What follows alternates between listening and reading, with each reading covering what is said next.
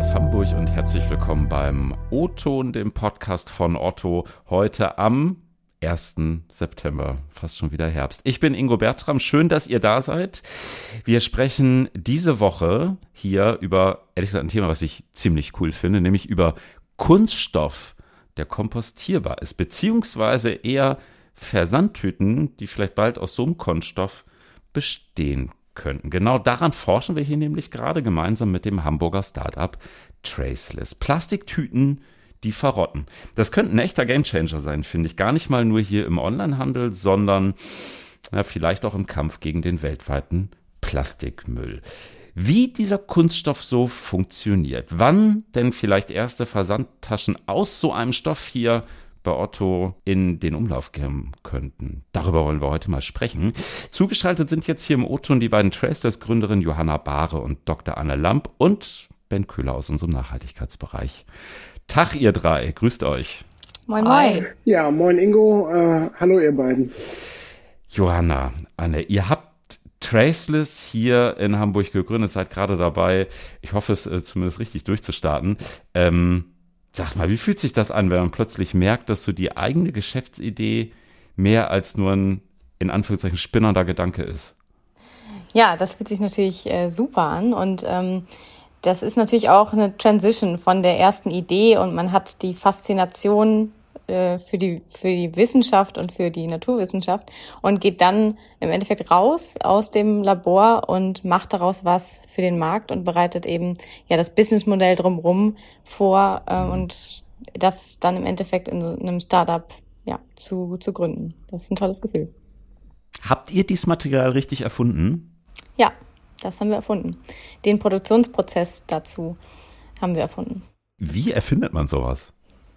Es ist im Rahmen von meiner Promotion entstanden an der TU in Hamburg in dem äh, Bereich der Bioraffinerie, so nennt sich das. Also man nimmt so Reststoffe der, der, der mhm. Lebensmittelproduktion und macht daraus noch Wertstoffe. Das ist so der, der Grundgedanke. Und damit habe ich mich lange beschäftigt und ja, daraus ist das Verfahren entstanden. Mhm.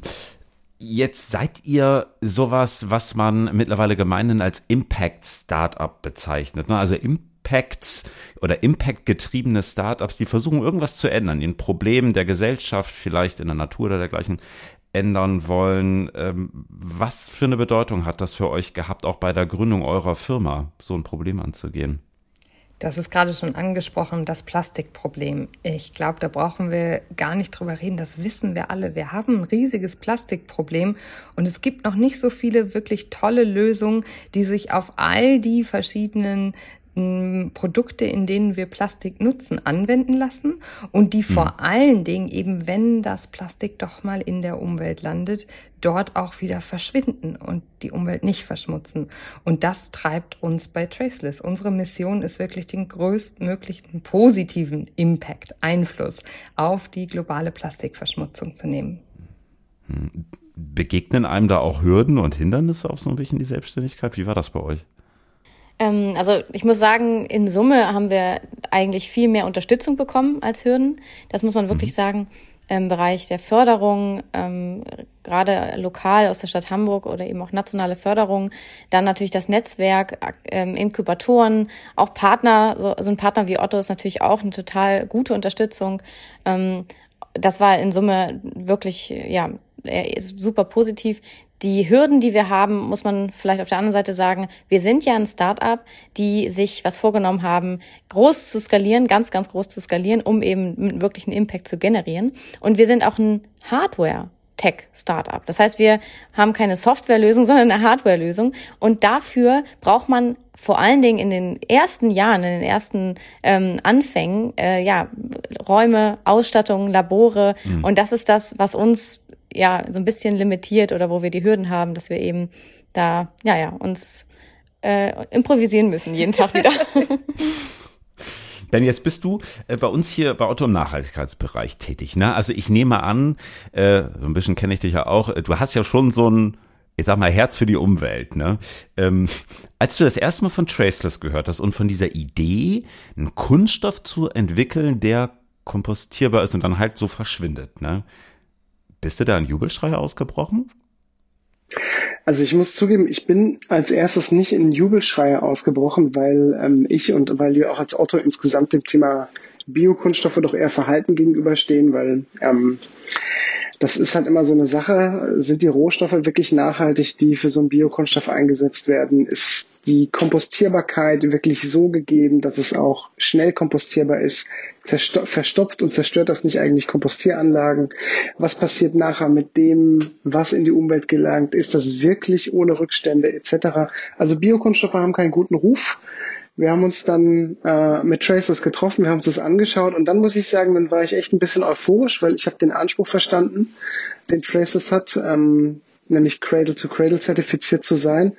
Und ich fand es auch ganz toll, und das konnte ich auch fast nicht glauben, dass quasi so eine Innovation in Hamburg hergestellt wird. Und dann, also ich habe jetzt nicht geschrien, aber ich war dann doch und bin es immer noch äh, doch euphorisch, weil ich glaube, das ist ein super Impact, der da geleistet wird. Mhm.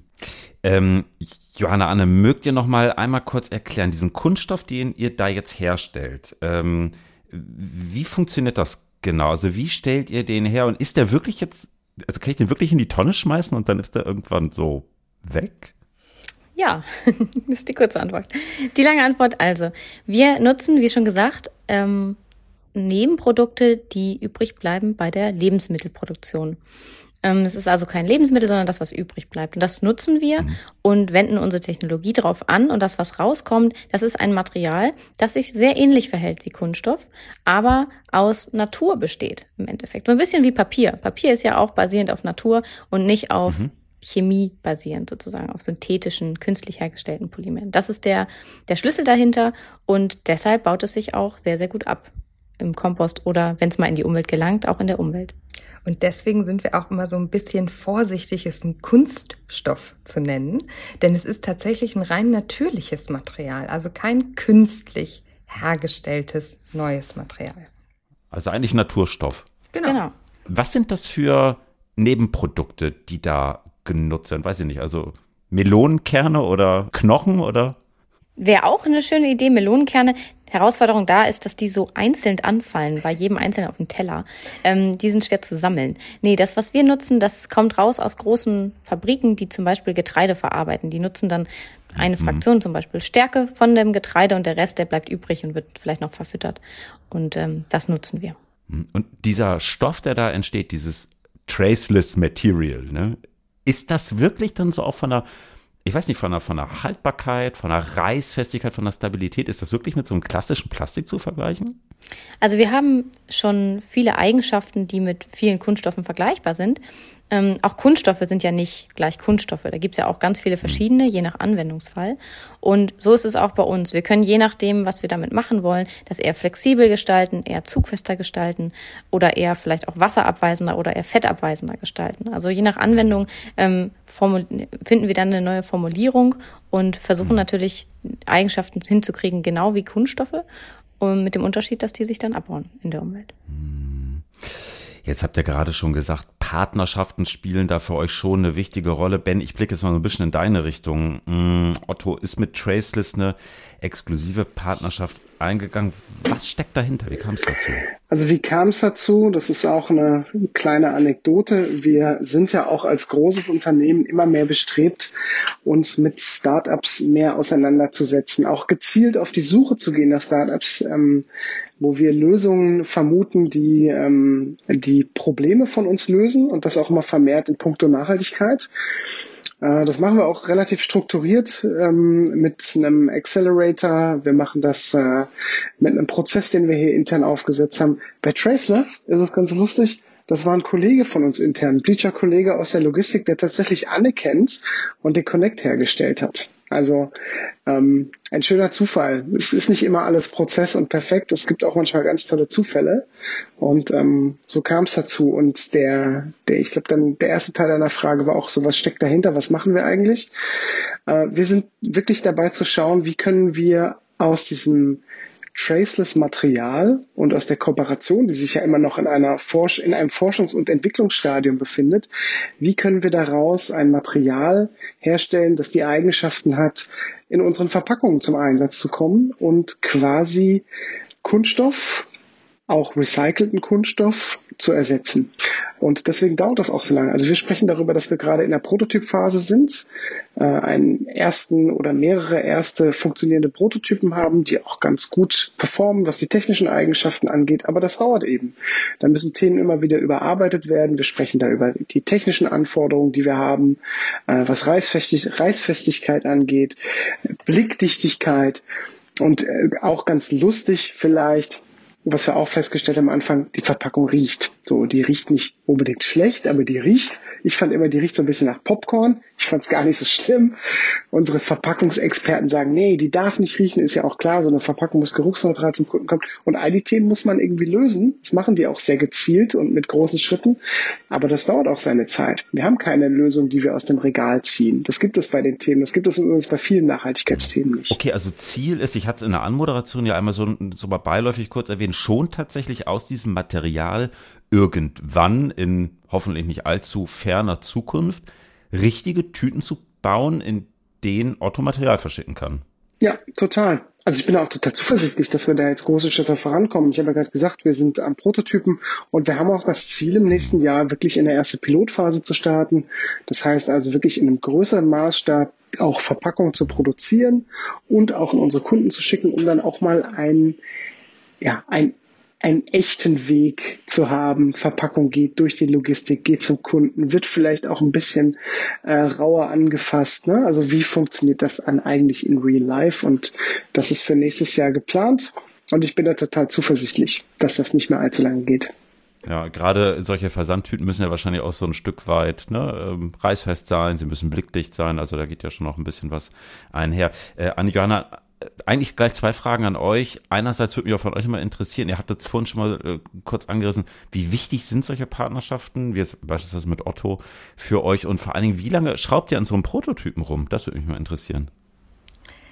Ben hat es gerade schon angesprochen, wie viel und wie lange wir in der Forschung und in der Entwicklung schon zusammenarbeiten. Und da ist die Unterstützung von Otto für uns unglaublich hilfreich, aber eben auch das Wissen.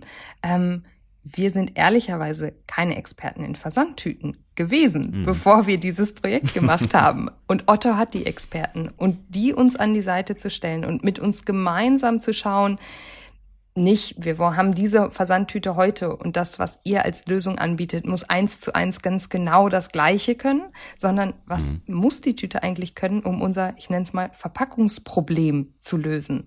Und wie können wir da mit Traceless hinkommen und gleichzeitig aber eben die Nachhaltigkeit der Lösung nicht einschränken oder gefährden? Und da sind wir, glaube ich, ein gutes Team und ähm, schaffen zusammen hoffentlich ganz bald eine Lösung auch auf den Markt zu bringen.